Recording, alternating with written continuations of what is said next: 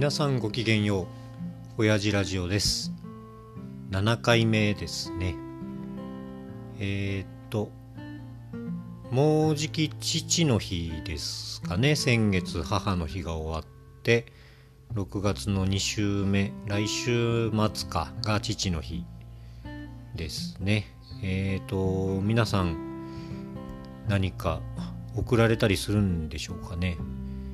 ちはまあ私は両親と割と距離的に離れて住んでて日常あったりはしないので、まあ、その分こういう時ぐらいは何か送らなきゃいけないかなっていうことでまあ主にその辺は妻が気を利かしてやってくれるんですけど。まあ今日は父への贈り物じゃなくて父からの荷物贈り物について考えてみたいと思います。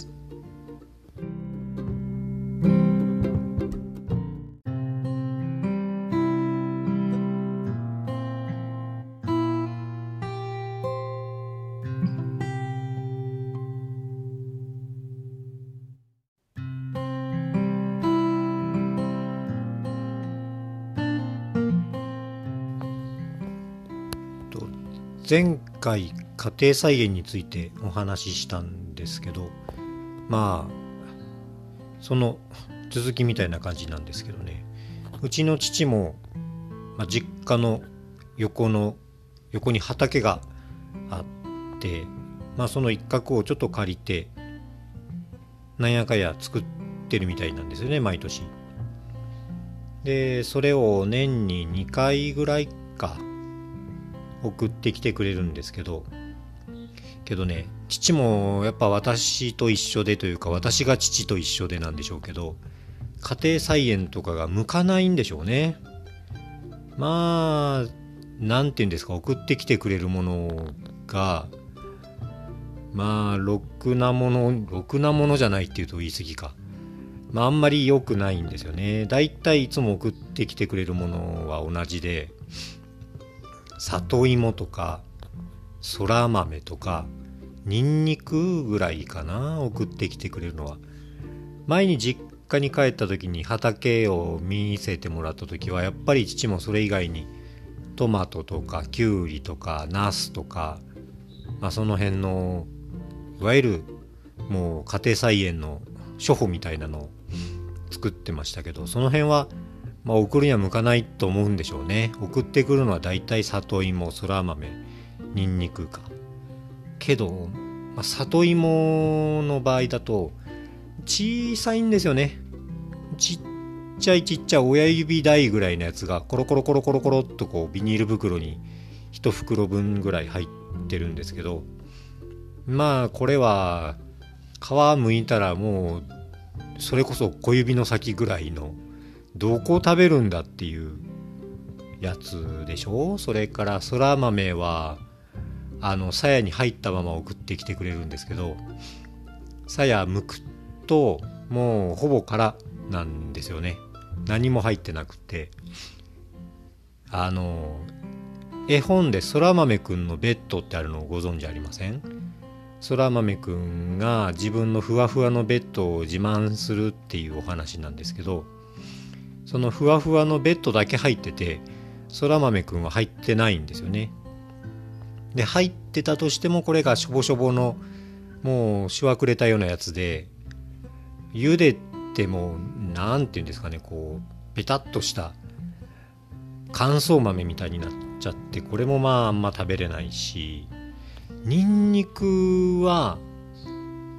まあニンニクに限らず里芋もなんですけど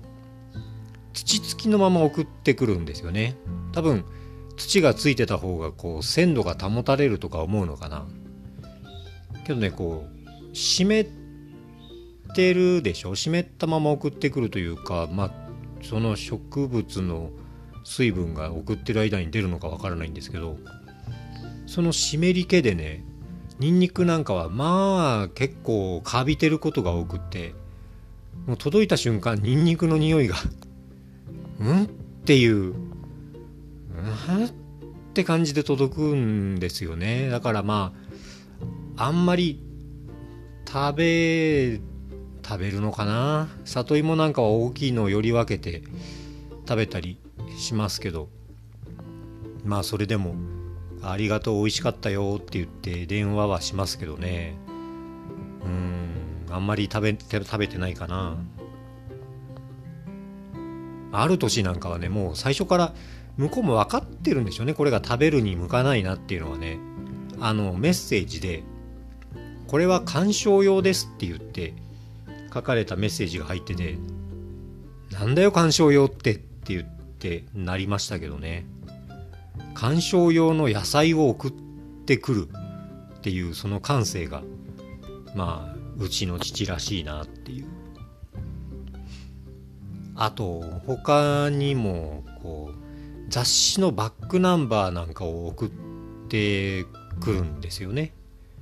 あのビジネス雑誌の、まあ、週刊のビジネス雑誌のバックナンバーなんかを3ヶ月分とか半年分とかをこう送ってくるんですよ野菜と一緒に。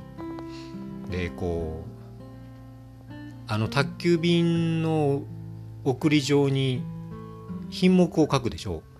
そこにね雑誌野菜って書いてあるんですよね。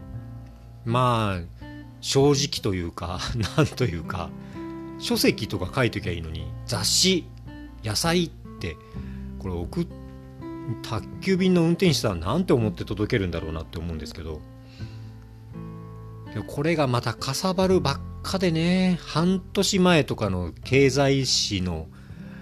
記事を読んでもなあとかまあそれも何て言うんですかね。私があんまり好きじゃない出版社のあの週刊の経済雑誌なんで、まあ、書かれてあることもあんまりうんあんま面白く読めないしなっていう。でまた送ってくる時期がねこ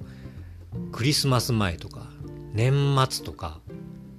お中元時期とかほら半年に一度とかだとそうなるでしょう。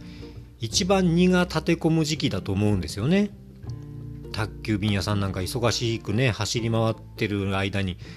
あーごめんなさいこの中身どうでもいいものなんですよねって思いながら本当ドライバーさんすいませんって思いながら受け取るんですけどね。ほんとこの絵中身ねどうでもいいものなんですよってまあね父からのこれも愛情なんだろうなと思ってまあありがとうって言ってもらいますけどね自分も子供がこう遠く離れたらそういうことをするのかなどうなんでしょうね。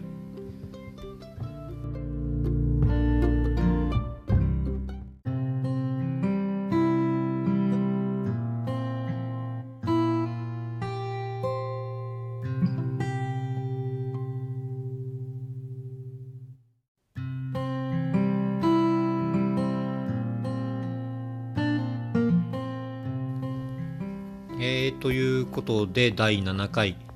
父からの荷物について考えてみました。えー、っとまあ7回録音してきて難しいなと思ってるのは